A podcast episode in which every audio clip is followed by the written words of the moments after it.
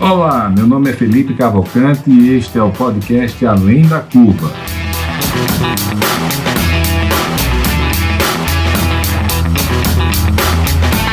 Uma realização da DIT Brasil e da Match Academy.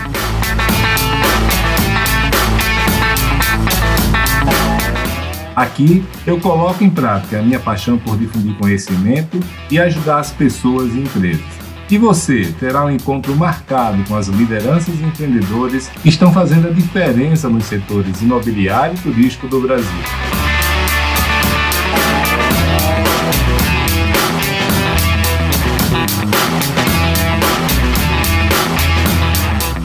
Olá, amigos, tudo bem? Aqui quem está falando é Felipe Cavalcante e hoje a gente, a gente tem um convidado especial, Vitor Bidetti. Vitor é uma das pessoas mais experientes no mercado financeiro e imobiliário, né? Desde a década de 90 que ele que ele está não só atuando, né, Vitor, mas fazendo o, que gente, o mercado como a gente conhece hoje, né? Então, Vitor vai é. bater um papo com a gente, estou ansioso aí para ouvir um pouquinho da tua experiência, dos seus insights. E o Vitor é da Integral Bray, né? E, e Vitor, queria começar exatamente pedindo a você para apresentar um pouco você, apresentar sua carreira lá na época ainda do, do você passou do Banco Boston, é lá para, ou seja, toda, tudo que você é, tá legal nesse período aí, né? Uhum. Tá bom, bom, Felipe, começar te agradecendo aí mais um convite para estar tá com vocês. É sempre um prazer. Eu, eu, eu, sou um admirador aí do trabalho que vocês fazem na DIT, né? Você sabe disso. E, bom, enfim, falar um pouquinho rapidamente aí da minha carreira. Uma carreira que já, já tem mais de 20 anos, então vou, vou tentar fazer um resumo aqui. Aí você me pergunta uh, detalhes que você acha conveniente. Né? Eu comecei carreira, como você disse, no, no Bank Boston em 1900, no início dos anos 90.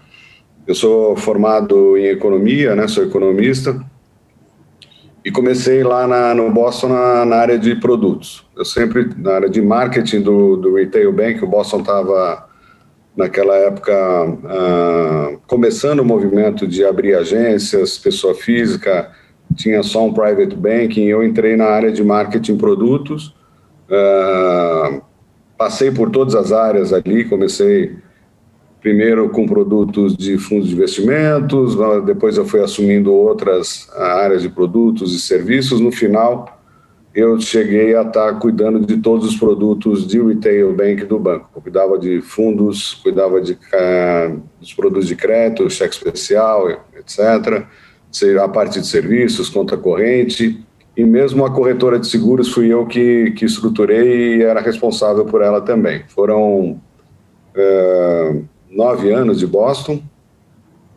E em 1999, 1998 para 99, um colega meu de Boston, Fábio Nogueira, uh, que era especialista em crédito imobiliário, uh, me convidou para desenvolver uma nova fronteira ali que ele enxergava, a gente conversou, que seria o novo sistema financeiro imobiliário, o SFI. A legislação é de 1997, né? ela, traz uma, ela trazia uma série de inovações, né? securitização, alienação fiduciária, a lei dos fundos imobiliários já era um pouquinho anterior, mas nada dessas novidades de mercado de capitais tinham acontecido ainda. Eu sempre fui um cara de produtos, de marketing, etc. E o Fábio achou que a gente poderia ser uma, uma boa dupla no sentido de desenvolver essa nova fronteira e uma oportunidade enorme. Naquela época, crédito imobiliário era menos de 1% do PIB, ou próximo a 1% do PIB, praticamente nada. Né? Uh, a gente desenvolveu um plano de negócios e, em 99, fundamos, junto com o Grupo Orinvest, uh, a Brasília Mortgages. Uh, a Brasília foi a primeira companhia hipotecária independente do país, o Grupo Aninvest é um grupo muito tradicional aqui de São Paulo. Eles têm diversas atividades, dentre elas tem lá um banco de investimentos e várias iniciativas de private equity foram nossos sócios investidores. A gente começou na Brasília Mortgage, na companhia hipotecária, a desenvolver inicialmente os fundos imobiliários. Uh, como eu disse, a legislação é de 93, mas o primeiro fundo imobiliário de mercado, de fato, foi um, fundo estruturado por nós, do Shopping Pátio Higienópolis, ainda em 99, É, foi um grande desafio, como você pode imaginar, né? Quer dizer. Rapaz, eu confesso, eu confesso que eu nem imagino, viu? Foi, foi, foi, um desafio enorme. Mas o, toda a tese bem fundamentada uh, e desenvolvida com qualidade uh, tem boa chance de dar certo desde que você trabalhe muito, foi o que a gente fez, né, Felipe? Então, a gente, quando, quando montou a companhia, tinha o objetivo de desenvolver uh, o SFI, como eu disse. Então, todas as, em, tua, em todas as suas dimensões. securitização imobiliária, a própria alienação fiduciária, que é um divisor de águas, e os fundos imobiliários. A gente começou pelos, pelos fundos imobiliários, porque quando a gente olhou e foi estudar um pouco melhor o, o, a estatística, como é que os investimentos dos brasileiros estavam alocados, a gente eh, identificou que a gente já sabia, mas mais precisamente, que mais de 50% dos investimentos dos brasileiros, pessoas físicas, estavam alocados em, em imóveis não de uso. Ou seja, ah, uma salinha comercial, um flat, um apartamento, ah, por uma combinação de fatores que potencializou esse gosto do brasileiro pelo investimento imobiliário. Primeiro, a questão genética aí, sangue latino e etc. Segundo, que o Brasil viveu períodos consecutivos de inflação muito alta, né? E o imóvel sempre foi visto como uma maneira de preservar capital. Então, pô, mais de 50% do, dos recursos investidos em base imobiliária, fundo imobiliário, uh, já, já existia do ponto de vista de legislação e era muito boa desde 93, ninguém tinha ido ao mercado ainda levar, colocar em conexão investidor pessoa física com grandes empreendimentos. E essa era a tese, a gente conseguiu uh, um mandato com o grupo Malzone, na época que tinha acabado de inaugurar o Shopping Pátio, estava inaugurando o Shopping Pátio Higienópolis, era um produto fantástico e que o próprio grupo Malzone tinha tido também lá suas dificuldades para poder desenvolver e depois foi um grande sucesso. A gente teve muito trabalho, mas como a tese era muito boa, acabou que foi foi um sucesso e aí a gente começou a desenvolver paulatinamente a indústria.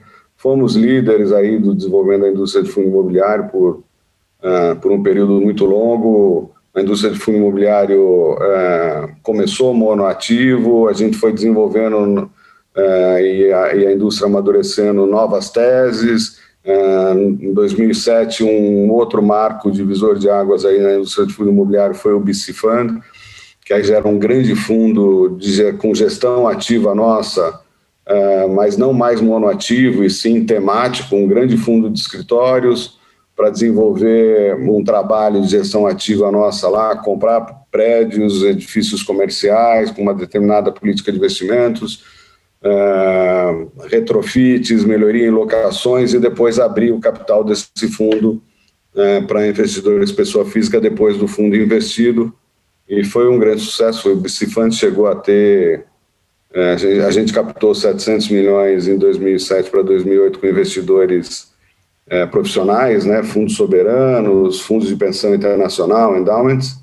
E depois do, da fase de investimento, ali, três anos, que era mais ou menos o período previsto de, de fase de investimentos, a gente abriu o capital do fundo para investidor pessoa física, já transformando o BC num grande fundo de renda. E aí ele, aquele investimento de 700 milhões chegou a ter 3 bi de valor de mercado. Né? E assim foi, foi, foi se desenvolvendo, a indústria foi evoluindo, e, enfim, o ano de 2019 foi o ápice daquela nossa tese, que obviamente precisaria de condições macroeconômicas para que os fundos imobiliários pudessem decolar, que é a história de é, inflação controlada e taxa de juros baixa. Isso aconteceu de maneira mais consistente em 2019, 2019 a indústria de fundo imobiliário bateu todos os recordes aí, né? E, enfim, uh, voltando aí para a história do, da Brasília, uh, a gente em 2000 abriu a segunda companhia do grupo, que era uma securitizadora, para desenvolver securitização imobiliária.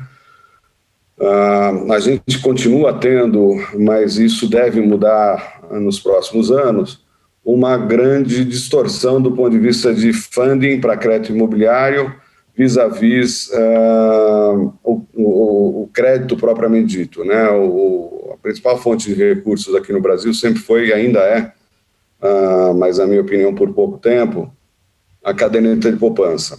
E por que que essa é uma distorção importante? Porque a caderneta de poupança é funding de um dia, né? Eu posso, olha, a poupança, a caderneta de poupança tem liquidez diária, né?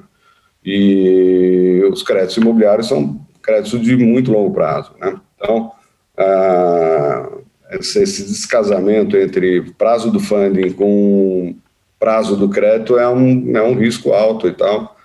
E isso acaba limitando o crescimento da, do crédito imobiliário.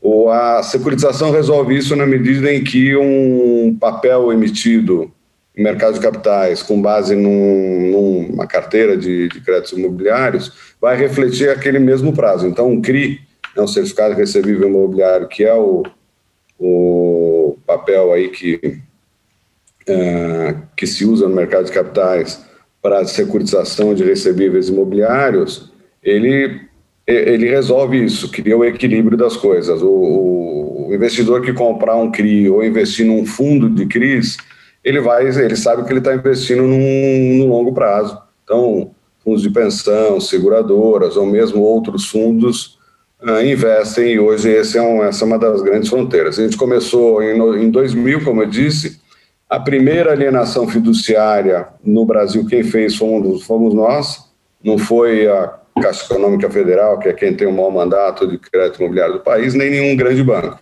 Fomos nós lá, pequenininhos, e a alienação fiduciária é um divisor de águas do crédito, do, da história do crédito imobiliário no país. Né? Ah, a gente sabe que a hipoteca é um instituto é, ineficiente, muito frágil, e, e, e isso acabou inibindo, restringindo a evolução do crédito imobiliário por muito tempo. A alienação fiduciária é outra uh, evolução importante, resolve isso na medida em que você tem uma mudança essencial entre a hipoteca e a alienação fiduciária. Na alienação fiduciária, a propriedade é do credor até que se quite o débito. Então, o, para os prazos de execução e etc., são curtos, funcionam, é uma maravilha. Então, quando a gente fez a primeira alienação fiduciária, que foi em 2000, crédito imobiliário, em termos de PIB, aqui no Brasil era algo como 1,5% do PIB, hoje está em 10% e está no meio do caminho só, e a gente pode falar um pouco mais sobre isso na frente. Então, a gente desenvolveu a primeira securitização imobiliária, a primeira alienação fiduciária, trouxemos o BID para ser o nosso parceiro para desenvolvimento do, do, do mercado de securitização, Naquela época a gente ainda tinha inflação e taxa de juros relativamente alta, então precisaria ter um parceiro com mandato para desenvolvimento de mercados para poder fundiar ali aqueles primeiros passos da indústria. O BID foi um parceiro importantíssimo né, para isso, foi um parceiro por um ciclo muito longo nosso lá na Brasília. Então a gente desenvolveu a indústria de fundo imobiliário, depois a securitização com a parceria com o BID e foi evoluindo. 2003, a gente, 2007, a gente, quando já tinha ali uma taxa de juros mais, mais baixa no Brasil e a gente já tinha pavimentado, vamos dizer, a estrada do mercado de capitais, tinha fundo imobiliário funcionando, alienação fiduciária uh, funcionando, testada, uh, os nossos fundos já com linhas uh, para aquisição de CRIs nossos, etc., a gente montou um braço, a BM Sua Casa, que era o nosso braço de lojas, nosso braço de varejo de crédito imobiliário. Aí a gente fechou o ciclo do nosso plano inicial lá, que era originar crédito imobiliário, fundiar, uh, desenvolver os fundos imobiliários, securitização, alienação e transformar isso numa grande plataforma integrada, onde eu originava uh, através das nossas lojas, empacotava os créditos uh, na nossa securitizadora e levava isso para o mercado e distribuía nos nossos fundos com os parceiros que a gente tinha. Foi um ciclo de 14 anos a Brasília. A gente, uh, quando vendeu a operação para o BTG Pan-Americano em 2012, era líder aí dessas indústrias todas, tanto fundo imobiliário quanto securitização. Uh, tinha 15 bi na época, mais ou menos, sob gestão, 700 funcionários. E, enfim, foi um pioneiro, como você viu uh, aí na, na história. E depois de 2012, com a venda para o BTG, uh, eu fiquei mais um tempo depois, acabei saindo e fundando a Brei, para desenvolver um trabalho parecido, já que o BTG deu uma nova configuração que fazia mais sentido para ele, diferente daquele nosso modelo.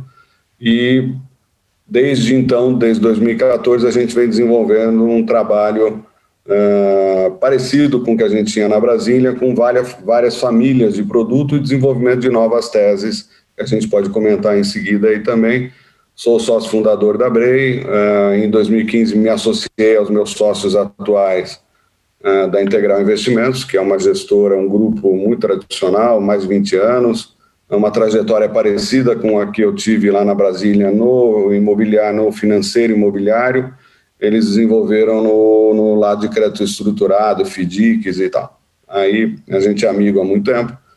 Uh, nos associamos desde 2015, estamos juntos. Hoje a gente tem um, um, um grupo de empresas, uma plataforma com duas gestoras uh, e uma distribuidora, uma DTVM, aproximadamente 12 bi e meio sob gestão, uh, e com duas classes de especialização, o imobiliário e o crédito estruturado, como mencionei, somos quatro sócios gestores lá que, de fato, atuam no dia a dia, eu toco a Integral Break com esse foco no real estate e meus sócios tocam as demais atividades lá do grupo.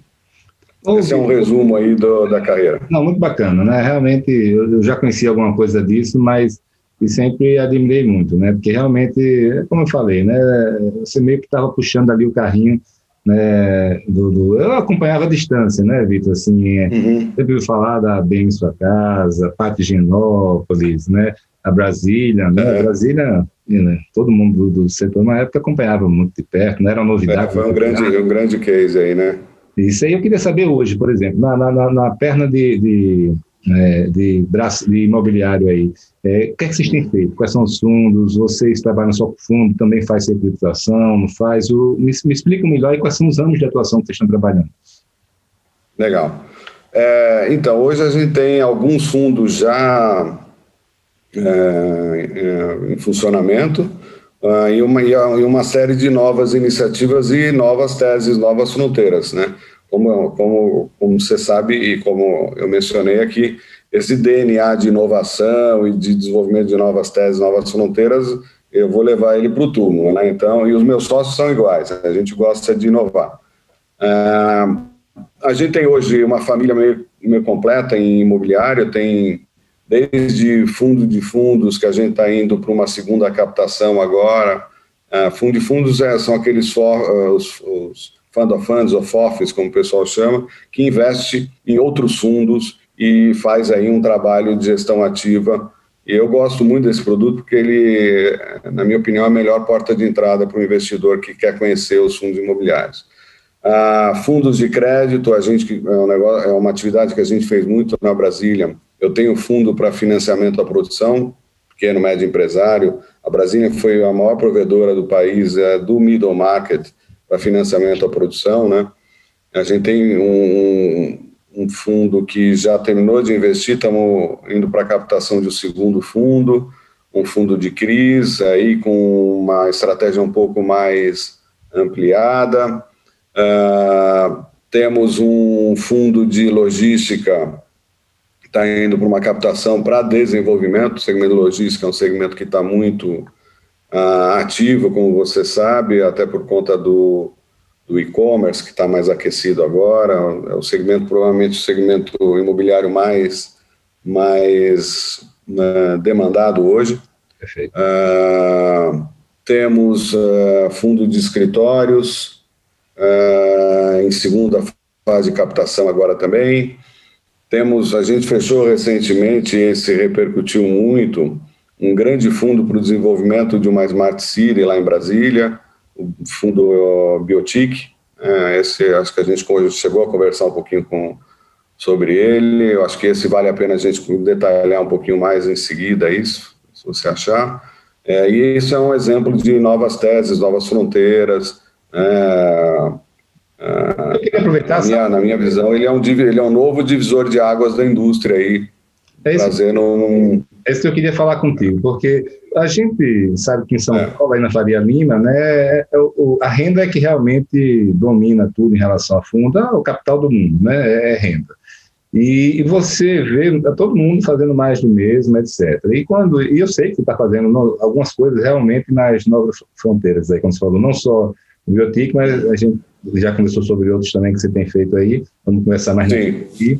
E, e, isso é interessante, né? Porque você, o que, é que eu aprendi, sabe, Vitor, é que é que geralmente quem faz isso é quem tem muita segurança, né? Que a maioria das pessoas vai no efeito manada ali e, e no, na zona de conforto, onde se der errado foi o mercado, né? Não foi a pessoa. Exato. Já aprendi que quem toma esse tipo de risco realmente tem um grau de, de confiança, de, de autoconfiança, de experiência muito, muito grande, né? E, pô, você sabe que a gente atua muito nessa área de bairros planejados, né, de, de, de, desenvolvimento urbano, e eu fiquei muito curioso, a gente já bateu algum papo aí sobre isso, mas explica para a nossa turma aí o Biotic, é, detalhes dele, e também o que é muito interessante aqui é saber esse link, né? Porque é um, é um fundo, é um mercado financeiro fazendo um produto de desenvolvimento, né? Greenfield, é, é. que não é, não, é, não é óbvio, né? Então, uhum. fora de São Paulo. Então, fala aí para a gente um pouquinho mais sobre ele. Não, bacana. O, é exatamente o, o que você comentou, né, Felipe. O, a, a gente vinha ali no, numa, numa evolução, mas uh, uh, ainda muito tímida do ponto de vista de desenvolvimento de novas uh, teses, fronteiras e etc. Por quê? primeiro, porque a indústria de, de, fundo imobiliário ela ainda é uma indústria tipicamente de investidor pessoa física, que foi o investidor que a gente buscou naqueles primórdios que eu comentei é, que é o investidor que gosta de coisa pronta com renda. E é o produto mais indicado, indicado mesmo para a pessoa física varejo, né, que a gente chama, que foi o, o que, que mais cresceu até agora. Hoje a indústria, depois dos recordes batidos em 2019 e mesmo com pandemia em 2020, a gente teve um crescimento grande, né? Ela, ela alcançou aproximadamente 150 bi, é, já é um número representativo, mas, é, na minha opinião, está ainda na infância, né, porque 150 bi representam é, aproximadamente 3% do, dos fundos de investimento, do, do, total investido em fundos de investimentos no Brasil. Né. Então, a minha visão é que se a gente tiver um ciclo longo de taxa de juros baixa, inflação controlada, eu acho que a gente tem uma chance razoável de ter esse cenário uh, nos próximos anos. Uh, o meu cenário base é esse, né? Eu acredito que nesse semestre a gente tenha, uh, independente de se é Arthur Lira ou Baleia Rossi, eu acho que a agenda reformista vai andar no Congresso. Esse é o meu cenário base, porque esse é o grande desafio que se apresenta, é a questão fiscal. A gente sabe que a gente vinha num, num, num ritmo e num, numa agenda adequada do ponto de vista da, da condução da economia, né? Paulo Guedes com a equipe fazendo um, um ótimo trabalho e a gente foi pego de surpresa aí com a questão da pandemia e a questão fiscal, obviamente, é, desviou.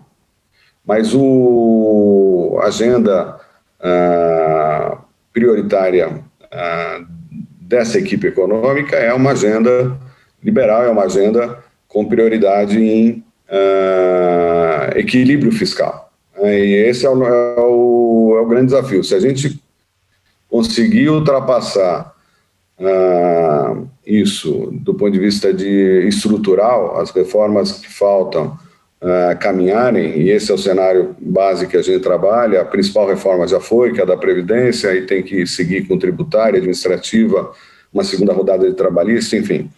E isso acontecendo, acho que a gente tem uma chance grande de ter um ciclo longo aí, ou relativamente longo, de taxas de juros baixas, e isso vai continuar uh, empurrando muito o, o, mercado de capitais e os fundos imobiliários, como a gente já vem vendo, né? Está muito aquecido. Eu já falava uh, disso em abril, maio, quando a gente ainda estava ali no, uh, no início da pandemia, né? Porque a gente já tinha um nível de taxa de juros baixa, mergulhou para níveis né, que a gente nunca pensou, 2%, e com a renda fixa começando a render é, negativo em termos reais. Né? 70% do capital no Brasil ainda está investindo em renda fixa.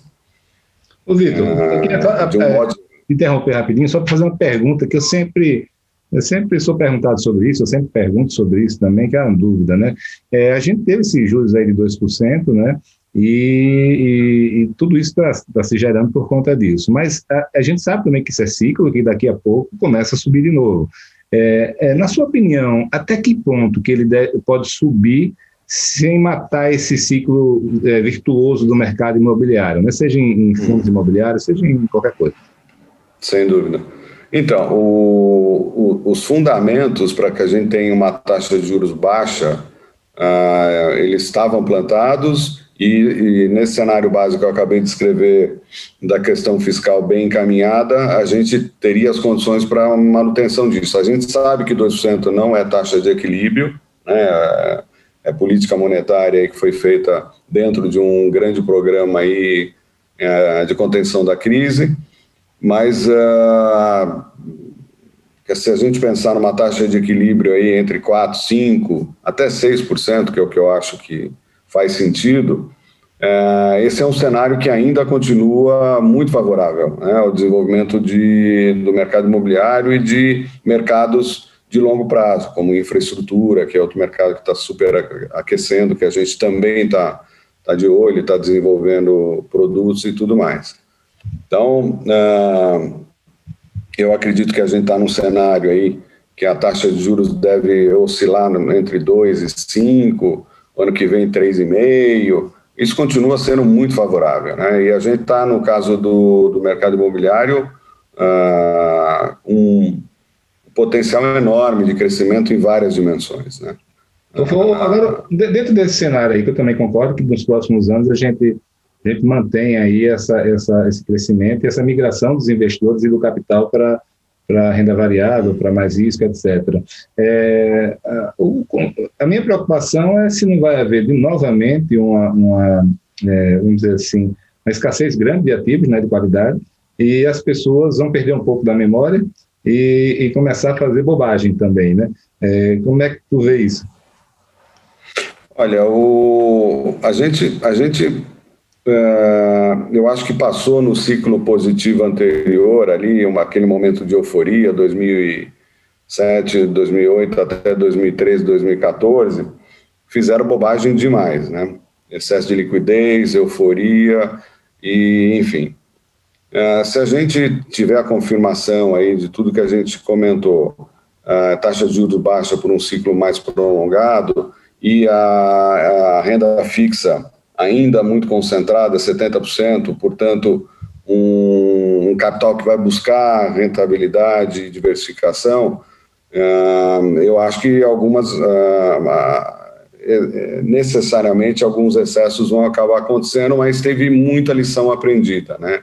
Da, da, das grandes lições aprendidas naquele ciclo anterior, de um setor que nunca tinha visto capital de repente, né, teve um acesso grande, e, e o investidor se machucou muito, principalmente nos IPOs, das lições aprendidas, a gente acabou de ver isso se comprovar num, numa fila de IPOs que de 35 saíram seis só, né?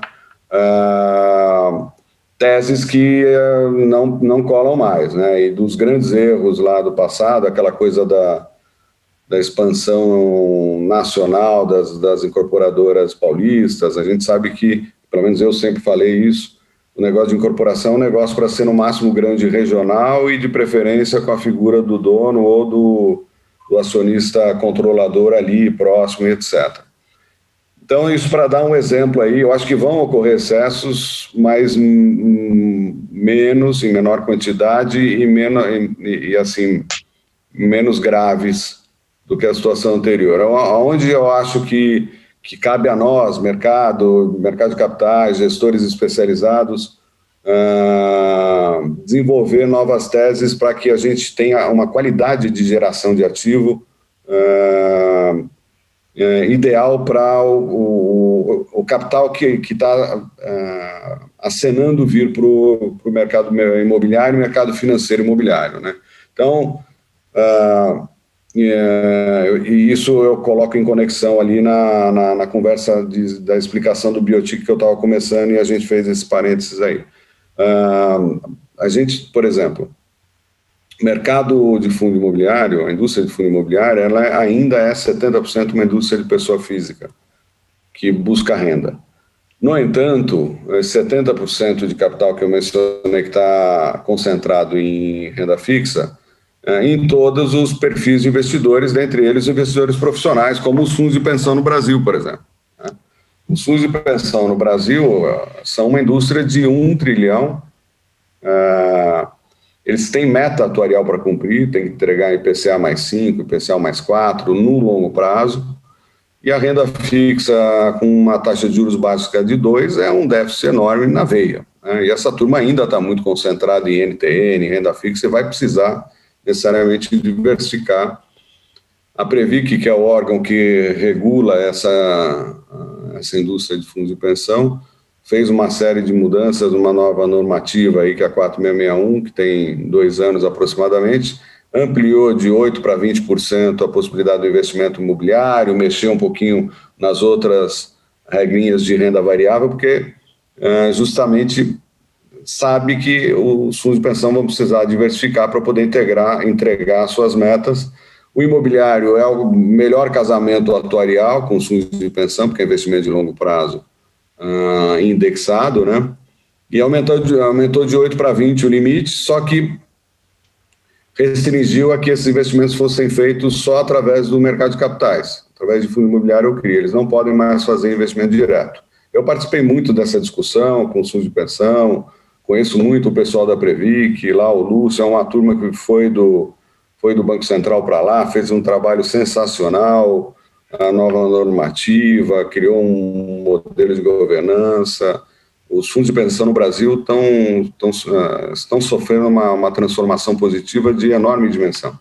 E uh, eu tenho conversado muito com eles, fiz discussão, debate, moderação lá no GRI, levei a Previc e tal. Essa turma, por exemplo, tem hoje investido em imobiliário menos de 5% uh, ah, desses 1 trilhão, ou seja, menos de 50 bi, ou seja, tem mais de 150 bi de investimento potencial é, com um investidor profissional com perfil e apetite para tomar risco e, e, e, um processo de diversificação gradual. Então, uh, o desenvolvimento de nova, novas teses com esse tipo de investidor. Deixa eu só, deixa eu só uh, fazer uma funciona. pergunta. Só uma pergunta. É, sobre fundo de pensão, eu sempre tive, né, os investidores institucionais, é, eu fico me perguntando por que é que, que eles ainda estão tão tímidos no mercado imobiliário nesse novo ciclo, né? É, porque uma das minhas teses é que eles sofreram muito, né, na no, no, década de 90 para 2000 aí, e, e, ficaram meio traumatizados com o mercado imobiliário, né? Eu conheço alguns fundos, né? E, e tinha até alguns fundos que eram associados da, da DITA, alguns fundos de pensão, e a turma traumatizou muito. A minha pergunta é: é só questão de trauma ou, ou não? Tem outros pontos? É, e que, como é que você está vendo essa. Quando é que eles vão começar a chegar aqui? Porque, assim, é, é impressionante, né? Basicamente, é investidor pessoa física no, no, nos fundos imobiliários. Né? E, Por enquanto, isso vai mudar. É, mas é impressionante como, como, como eu, eu, na minha santa ingenuidade, achei que os fundos iam começar, os fundos de pensão iriam começar ah, vim com muita força. Mas eles iam começar em 2020, viu? A pandemia segurou. Como eles são é, investidores lentos do ponto de vista de movimentos, ah, a 4661 é uma lei de 2018, se não me engano. Então, eles, eles é, normalmente trabalham com políticas e planos de investimentos anuais. Então, que eles é, desenvolvem ao término de cada ano para o ano seguinte. Então, como a 4661 é de 2018, eles começaram a desenvolver os novos uh, planos já com base nela em 2019, pretendiam fazer um movimento maior e o inicial em 2020, e isso acabou com a pandemia sendo represado e deve retomar agora em 2021. Não tem, não tem alternativa, Felipe, eles vão precisar diversificar e a classe imobiliária é, um, é uma das preferidas inclusive deles. O histórico que você me perguntou, a minha visão é um pouco diferente, até uh, ouvindo da boca deles, né? os fundos de pensão no passado, antes de, de Greenfield, CPI, antes de Previc 4661, antes da reestruturação que os fundos passaram nos últimos cinco anos, a gente sabe que uh, muita besteira foi feita uh, por problemas de gestão política né, de diversas dimensões e os investimentos uh, mal feitos é, não, não tem a ver com a classe imobiliária ou com FIPs, que é um, um, um produto que ficou demonizado nas fundações, nos fundos de pensão, e, e, o coitado do FIP não tem nada a ver com a história, né? o problema é no ativo que estava lá atrás, na besteira que tinha sido feita. Né? Então, uh, eu ouvi, por exemplo, da FUNCEF, da Previ, e vi a apresentação deles, que na visão de longo prazo, aí, pegando 10, 15 anos, a Previ, por exemplo, tem um portfólio grande, a FUNCEF também, a melhor performance de classe de ativos, sem contar fundo imobiliário, sem contar gestor especializado, o que eles fizeram no passado, nos últimos 10, 15 anos, a melhor performance de classe de ativo é o imobiliário. Então, na verdade, o, o trauma que se tem com eventuais investimentos mal feitos não tem a ver com classe ou com um tipo de veículo como o FIP. Tem a ver com os desmandos e problemas de gestão do passado, que, na minha opinião, ficaram para o passado, de fato. Né? A, a indústria passou por uma transformação, como mencionei, a nova normativa, a qualidade da Previc, as novas equipes, a FUNCEF, por exemplo, foi transformada lá pelo Renato e pelo, e pelo oh meu Deus, o meu amigo lá que acabou de sair. Enfim, foi feita uma reestruturação enorme, as equipes são muito boas, essa turma vem com, com certeza e vem é, gradativamente aumentando suas participações aí, eles têm apetite e, e, e mandatos de longo prazo. Né? Ô, Vitor, então é o seguinte, tá. eles vão vir com, com força, apesar de acho que começar um pouco devagar, mas mesmo devagar deles é volumoso, né? Você, é, então, esse é o ponto. Você tem junto com eles, é, já tem um milhão de pessoas aí no, no pessoas físicas no fundo Já tem mais de um milhão, exatamente. Daqui a dois, três anos dobrou. É, então, então é, voltando à questão das novas teses, né? Porque escritório, então, aí... escritório em São Paulo é, não vai ter, né? Para toda então, logística vai chegar um momento. Esses caras têm 150 bi para investir aqui.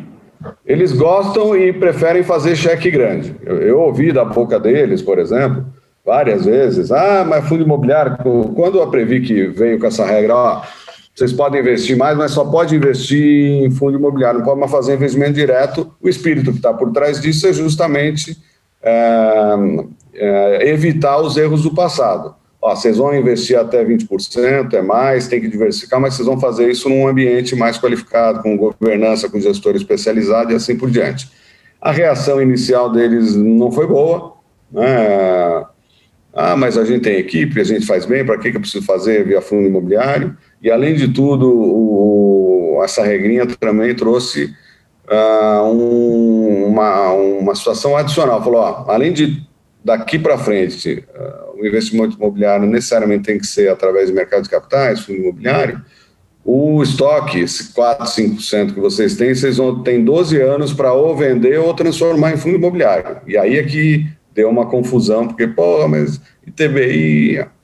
Esquece um pouco esse estoque, eu acho que daqui a pouco já já está passando essa coisa. É, tem que olhar para frente, né? Olhando para frente, tem 150 bi para investir em imobiliário e é fundo imobiliário, não tem conversa. Né?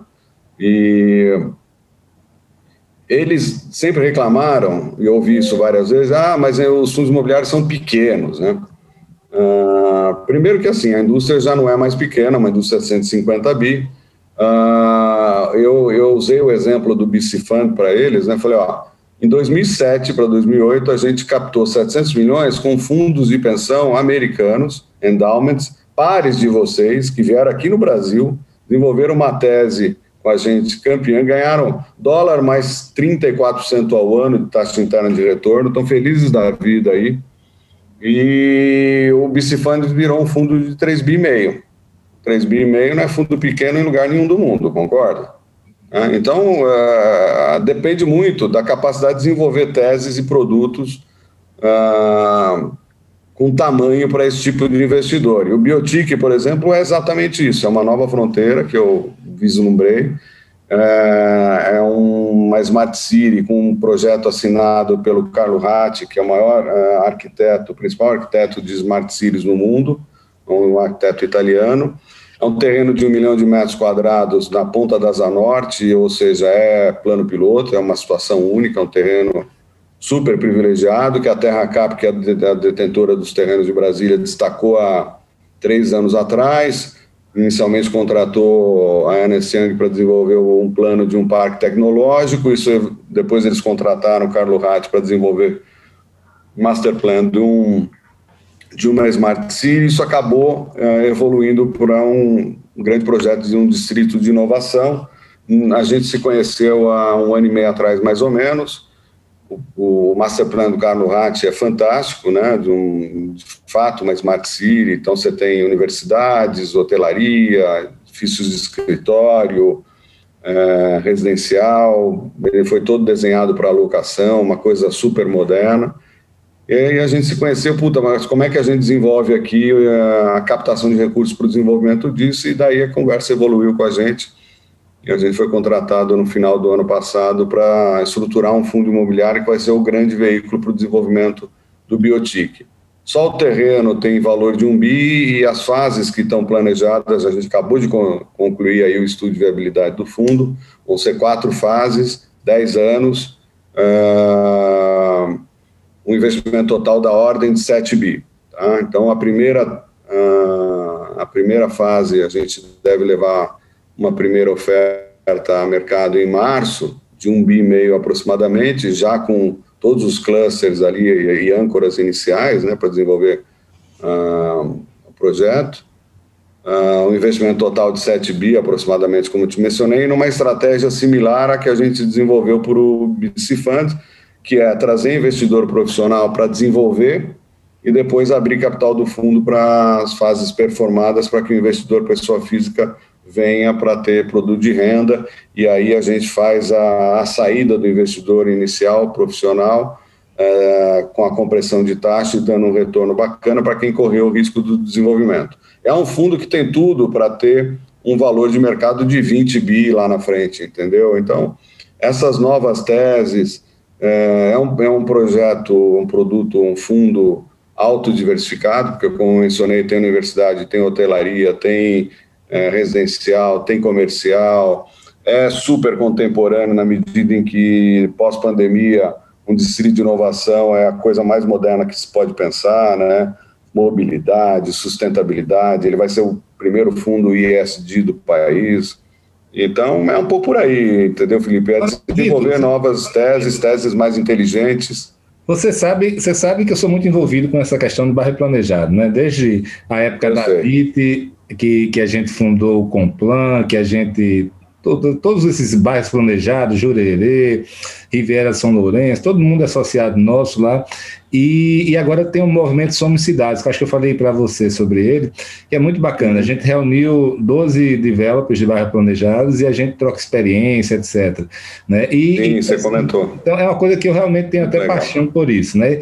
E eu queria, eu queria só perguntar algumas coisas para entender melhor é, é, essa operação sua. Começar primeiro pela parte, eu, eu, não entendi bem uma coisa. Você levanta um bilhão e meio. Esse um bilhão e meio é para obra é, é para desenvolvimento é. puro, você paga tudo, ou vão ter parceiros, incorporadoras, elas vão entrar é, nesse momento, não vão, eles compram terreno de você. Me explica melhor essa, essa formatação inicial. Tá legal. Não, a, a, como, é que é, como é que é a estratégia que a gente desenvolveu? A Terra Cap, primeiro, em primeiro lugar, vai aportar o terreno no fundo e vai transformar a propriedade dela em cotas do fundo. Né? Então, esse terreno que vale um bi, que tem uma avaliação da Colliers, vai, vai ser a primeira emissão do fundo recebendo ali a integralização do terreno, e ela vai receber cotas. A gente vai, a partir daí, levar a mercado a, a oferta para desenvolver a primeira fase, como eu mencionei, captar recursos uh, de investidores para o desenvolvimento uh, das fases, tá? Uh, vai ter incorporadores? Sim, a gente montou um grande grupo multidisciplinar. Dentre tem mais ou menos 40 pessoas trabalhando aí. A CTE, que você conhece bem lá, o Roberto Souza e a equipe estão trabalhando na parte de uh, estudos de viabilidade, toda a parte de sustentabilidade, a Colliers está participando do, do, processo todo de, de, viabilidade também, avaliações, e depois vai uh, tende a ser a, a, grande comercializadora do ponto de vista das locações, e a gente pré-selecionou um grupo de incorporadores uh, que devem participar do, de, do desenvolvimento, uh, mas não aportando capital, aportando tecnologia, produto, e, e a própria uh, obra uh, que vai ser toda gerenciada por nós. Adicionalmente, a gente contratou um grupo de arquitetos uh, brasileiros, né? A gente fez uma grande concorrência.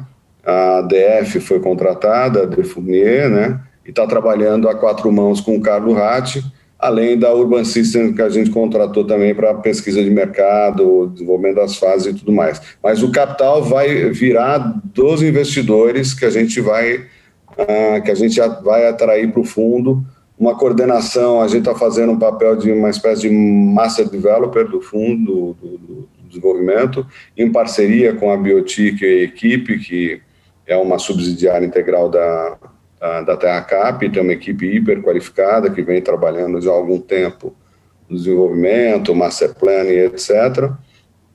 Então, Biotic vai ser um investidor âncora com a integralização do terreno, investidores vão entrar com capital para o desenvolvimento das fases e a gente vai ter os developers que a gente pré-selecionou participando do desenvolvimento, uh, produto, obra e etc. Só uma pergunta, o... o os apartamentos ou casas ou lotes, não sei bem, qual, deve ter um mix de produtos, né? Eles vão ser vendidos realmente ao público final ou, ou vão entrar... É... Não, então, o projeto está todo desenhado para alocação, Felipe. Inclusive o residencial de renda. Inclusive o residencial. Né? Então a gente agora está detalhando ali ajuste fino, co-living, um pouquinho de... Mas ele está todo desenhado, tem student housing, como, como você pode imaginar, né?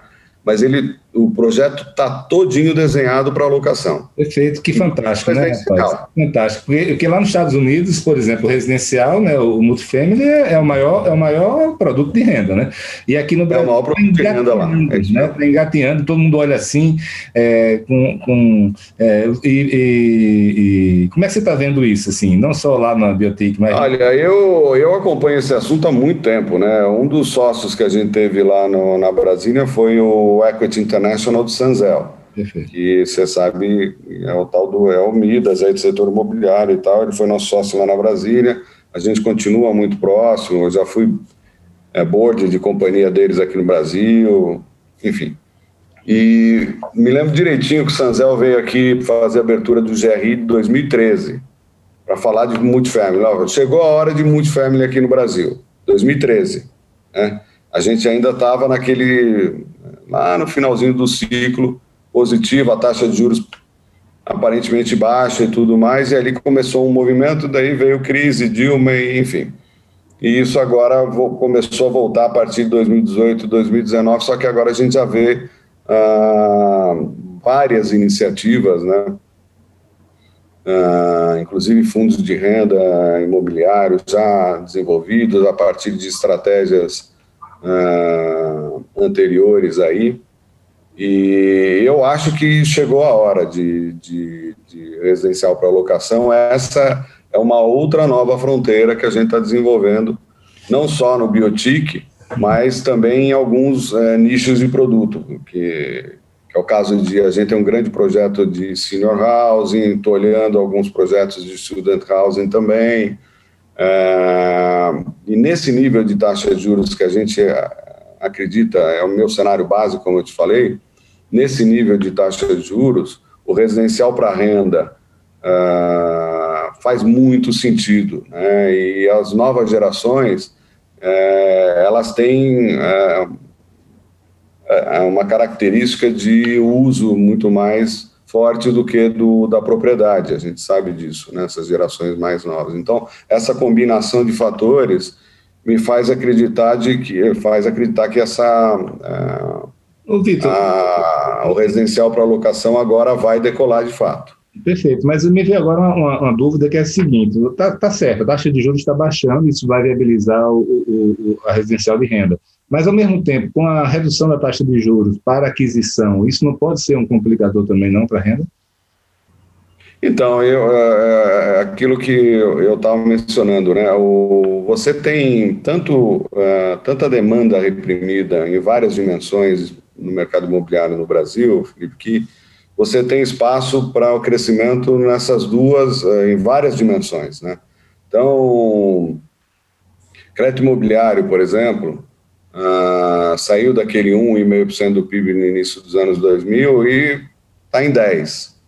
Nesse nível de taxa de juros, o crédito imobiliário passou a ser a melhor opção de produto de crédito no Brasil hoje. Uhum. Você vê, está batendo recorde atrás de recorde aí.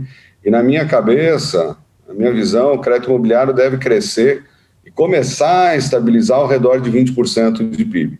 Ou seja, tem 10 pontos de PIB para penetrar. Ô, Vitor, você tem... sabe que o, que o Andeca anterior, né, eu, a, a DIT nasceu para captar investimentos internacionais para o Brasil. Né? Então eu vivia rodando pelo mundo e, e trazendo para cá investimentos. E era engraçado, porque em 2004 tinha 2% do PIB, depois 2007, 2008 estava em 4%, e a gente sonhava ser o Chile ou o México com 10%, né? Meu Deus, como vai ser? Né? E a gente via vários países com 100%, com 80% do PIB em, crédito é. imobiliário. Né? Então, assim, quando eu vejo isso acontecendo, é, é, é realmente... É, é, é, na minha visão, nós nunca vamos ser aqui um Estados Unidos, uma Espanha, um Canadá que tem 70%, 80% do PIB. Estados Unidos chegou a ser mais de 100% do PIB, né? Naquela aquela maluquice lá da bolha deles, né? Mas aí reduziu, hoje é só 70% do PIB. Só. Ah, só. O Canadá acho que é 80%, a Espanha também é muito alto. É, é, não temos características nem culturais para ter isso tudo. Ah, na minha visão, a gente deve estabilizar ao redor de 20%, que é mais ou menos o que tem China, Chile hoje em dia e tal. É, mas isso significa dobrar. Né? E, na minha visão, esse cenário base de taxa de juros uh, por um ciclo prolongado, num ciclo aí de 5 a 10 anos. É, isso empurra demais todos os, uh, todas as classes de produtos do segmento imobiliário, né? essa possibilidade de oferta de crédito. Então, na minha visão, uh, a gente vai ter, uh, vai ver o, o mercado imobiliário residencial, de escritórios andando, impulsionado por oferta pelo crédito, tanto para a produção quanto para o comprador, e a gente vai ver a produção uh, de novos produtos como residencial para locação, que tem aí vários usos possíveis, uh, de, desde investidor de olho nesse tipo de produto, investidor de todo tipo, né? Pessoa física, fundos que compram hoje. Vocês já têm hoje fundos que estão investindo uh, em compra de, de uh, lotes inteiros aí de, de produto para renda desses uh, uh, estúdios já mobiliados aqui em São Paulo, que geram renda, etc. Você tem esse, esse, tipo de coisa acontecendo. Então, tem empresa que desenvolveu plataformas aqui já de operação de, de, de long stay, short stay, etc., e as condições estão dadas para que o segmento residencial para locação aconteça é, de fato aqui no Brasil. Como você disse, é o maior negócio de renda nos Estados Unidos, né? ele é maior do que o de escritórios, do que o de logística. É o de, de, de risco mais baixo, porque ele é mais pulverizado, então tem o menor prêmio de risco. Uh, eu acho que as condições uh, se alinharam. Acho que isso vai acontecer agora que, de fato, no Brasil vai pegar aí um, um ritmo de crescimento.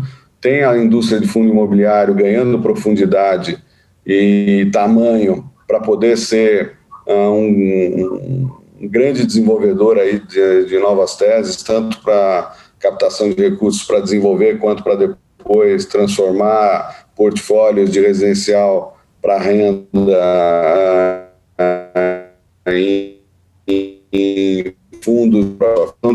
é um ambiente alinhado para que essa, esse segmento de residencial para locação eu queria, eu queria, voltar aqui para a questão das novas teses, né? Você sabe que poucas coisas são mais distantes de que turismo e mercado financeiro, né? E, e, e, eu vejo que você também está se mexendo é, em direção ao turismo, né? Também está se envolvendo. Me conta um pouquinho aí do, do que é que você vê nessa tese do turismo. É, é, é, o, é o, parceiro, é, é, é, o modelo de negócio. É, me conta aí como é que você caiu de cabeça nisso. Uhum. Olha, o, o segmento de turismo, de fato, sempre foi o mais distante aí, ou mesmo o segmento de hotelaria, mais distante do, dos investidores, né? Por uma série de fatores, enfim. Ah, tem uma questão da operação, de, tem uma questão de volatilidade maior, tem uma questão de, ah, enfim, menos eh, previsibilidade, principalmente para a indústria de fundo imobiliário que trabalha, sempre trabalhou muito com renda, previsibilidade, etc. No entanto, é uma indústria enorme, com potencial muito grande, e que eu sempre fiquei de olho, buscando desenvolver alguma, alguma tese. A gente chegou a ter um fundo que fez muito sucesso no segmento de hotelaria, que foi o Hotel Max Invest, que era aquele um grande fundo de, de flats, que foi uma tese bacana, diferente que a gente montou também, Diogo, essa né? história de ciclo e contraciclo, né, com o Diogo. E então a gente sempre namorou. Ou a coisa de uns dois anos e meio atrás, mais ou menos, eu identifiquei um, um player que, na minha opinião, um grande case, tem tudo para se transformar na Disney brasileira e tal. E a gente vinha saindo com uma oferta já de um, com fundo imobiliário para a expansão de, de um grande parque aqui no Brasil que, que uh, negócio de 30 anos com sucesso, escalabilidade, programa de uh, time sharing uh, maduro, enfim. Foi pego, foi pego, obviamente, fomos pego na, na veia ali na, na, na com, a, com o problema da pandemia, né? Óbvio que a gente teve que segurar a oferta, mas era uma oferta uh, muito bacana para um desenvolvimento de uma expansão de, desse grande parque. Pessoal do Beach Park, posso abrir. Uh, uh, eu queria aproveitar para perguntar... a modelagem que a gente desenvolveu. Deixa eu perguntar uma coisa para você, Vitor. É, o time sharing nesse, nessa modelagem, no, na viabilidade, ele, ele, ele ajudou a, a deixar a operação de pé? Ou não? Ele ajudou a dar confiança, ele ajudou a dar confiança na evolução do negócio. Porque, na verdade, o modelo que a gente desenvolveu é um fundo uh, para captar recursos para desenvolver a expansão lá do, da operação através de contratos de, de BTS, de Build to Suit. Então, uma operação sólida, 30 anos, acionistas uh, capitalizados, programa maduro de time sharing que, que comprova historicamente ali o crescimento da, do número de, de visitantes e tudo mais, tudo isso criou as condições para a gente uh, se sentir seguro para desenvolver uma operação para captar 300 milhões para desenvolver um modelo de, uh, de contratos BTS para o desenvolvimento da expansão com uh, contrato take or pay, de longo prazo, 20 mais 20 anos, uh, toda uma lógica que criava ali as condições creditícias para a gente captar recursos uh, em condições super interessantes para o desenvolvimento de um negócio mais do que consolidado. Né? na verdade, lá vai ser um, um, um BTS, um monoativo com, com o Beach Park. É. Perfeito. É. Não, Mas com todo esse histórico, enfim. é, é, ah, obviamente. Parceiro melhor é possível, gente... né, né Vitor? Oi? O parceiro melhor é impossível. Pois é, né? É um parceiraço. Então, acho que, é, acho que assim, uh, nesse aí, aí isso uh, que eu vou falar agora fecha aí um pouco a visão e o momento que a gente está vivendo e se encaminhando. Uh, confirmado aí esse cenário que a gente mencionou, com taxas de juros baixas e esse excesso de liquidez e a busca por bons ativos, cabe ao mercado, a players como a gente, desenvolver novas teses e bons produtos. E eu acabei de dar alguns exemplos aí.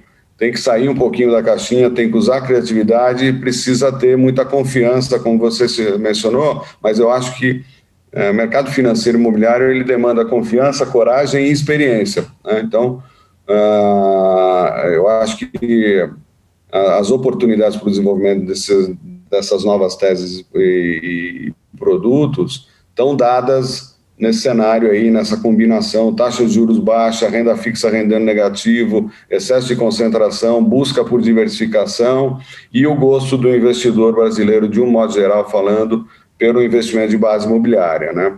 E a indústria de fundo imobiliário que está aí na infância, como mencionei, só 3% do, do volume de fundos de investimento como um todo, tem tudo para alcançar pelo menos 10% de fatia de mercado aí, então multiplicar por 3, 4 vezes o, o tamanho dela aí nos próximos 10 anos. Vitor, a gente está terminando já aqui, chegando no final, mas eu queria, antes de terminar, fazer outra pergunta na linha das novas teses e especialmente novas fronteiras. Né? Lá na DIT, o nosso papel desde o início sempre foi ligar o mercado financeiro de São Paulo ao resto do Brasil. Né? Então, assim, a gente sempre atua muito capacitando os empresários. Eu, particularmente, estou é, é, é pessoalmente, em uma atividade empresarial minha, envolvido agora numa, numa ação onde eu, a gente mapeou 800 é, incorporadoras é, médias do Brasil, com faturamento entre 30 e 300 milhões, onde a gente quer aproximar esse pessoal que está lá no interior do Paraná, no interior do uhum. Ceará, do mercado financeiro. Né? Então, assim, o, o, a dúvida é a seguinte: é, óbvio que agora os fundos vão ter que começar a pensar em sair de São Paulo, como você já está tomando essa dianteira. É, e, e, essa turma aqui do nosso lado, aqui, dos incorporadores, dos empresários, é, quais são os conselhos que você dão para eles? Eles têm capacidade, uma empresa que fatura 100 milhões, 250, de, de pensar em fazer algum fundo, de repente, para os produtos dela? É, como é que eles podem se beneficiar desse novo momento aí no, no mercado financeiro imobiliário? É, eu, eu, acho que, o, que, o, que o, o cenário é super favorável e é um pouco de tudo que a gente falou aqui, né, Felipe? Só que a coisa vai evoluindo gradualmente, né?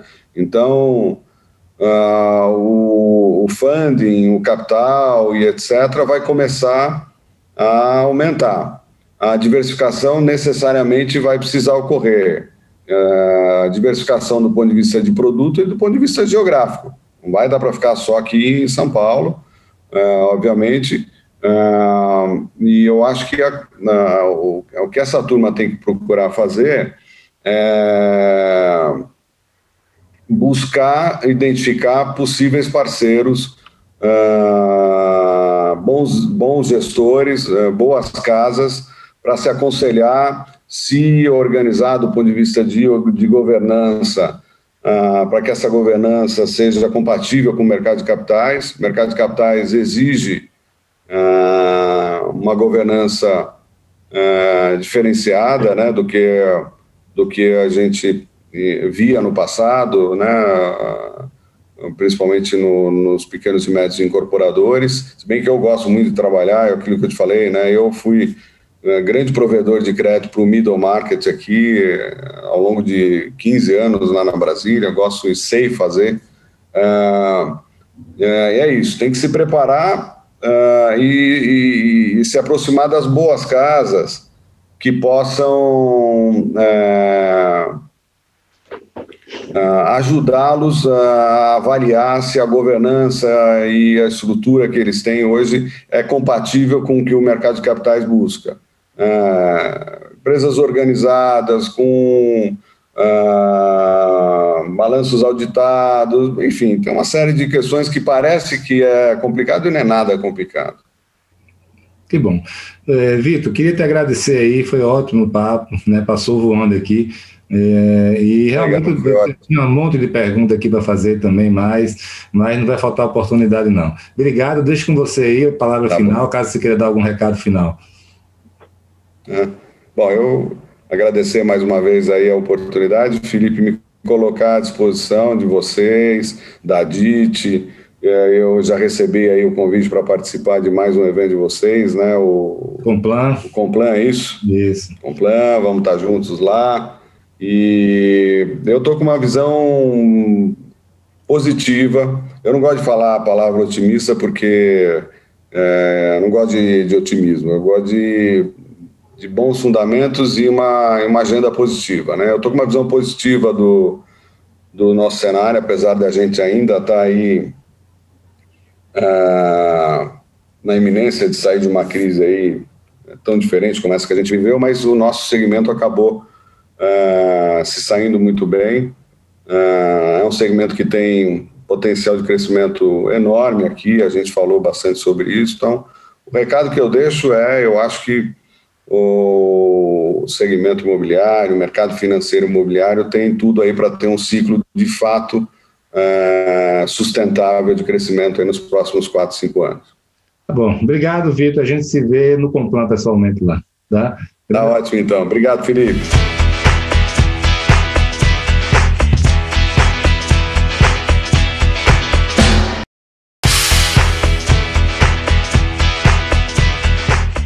Pois é, amigos, termina aqui mais um podcast Além da Curva.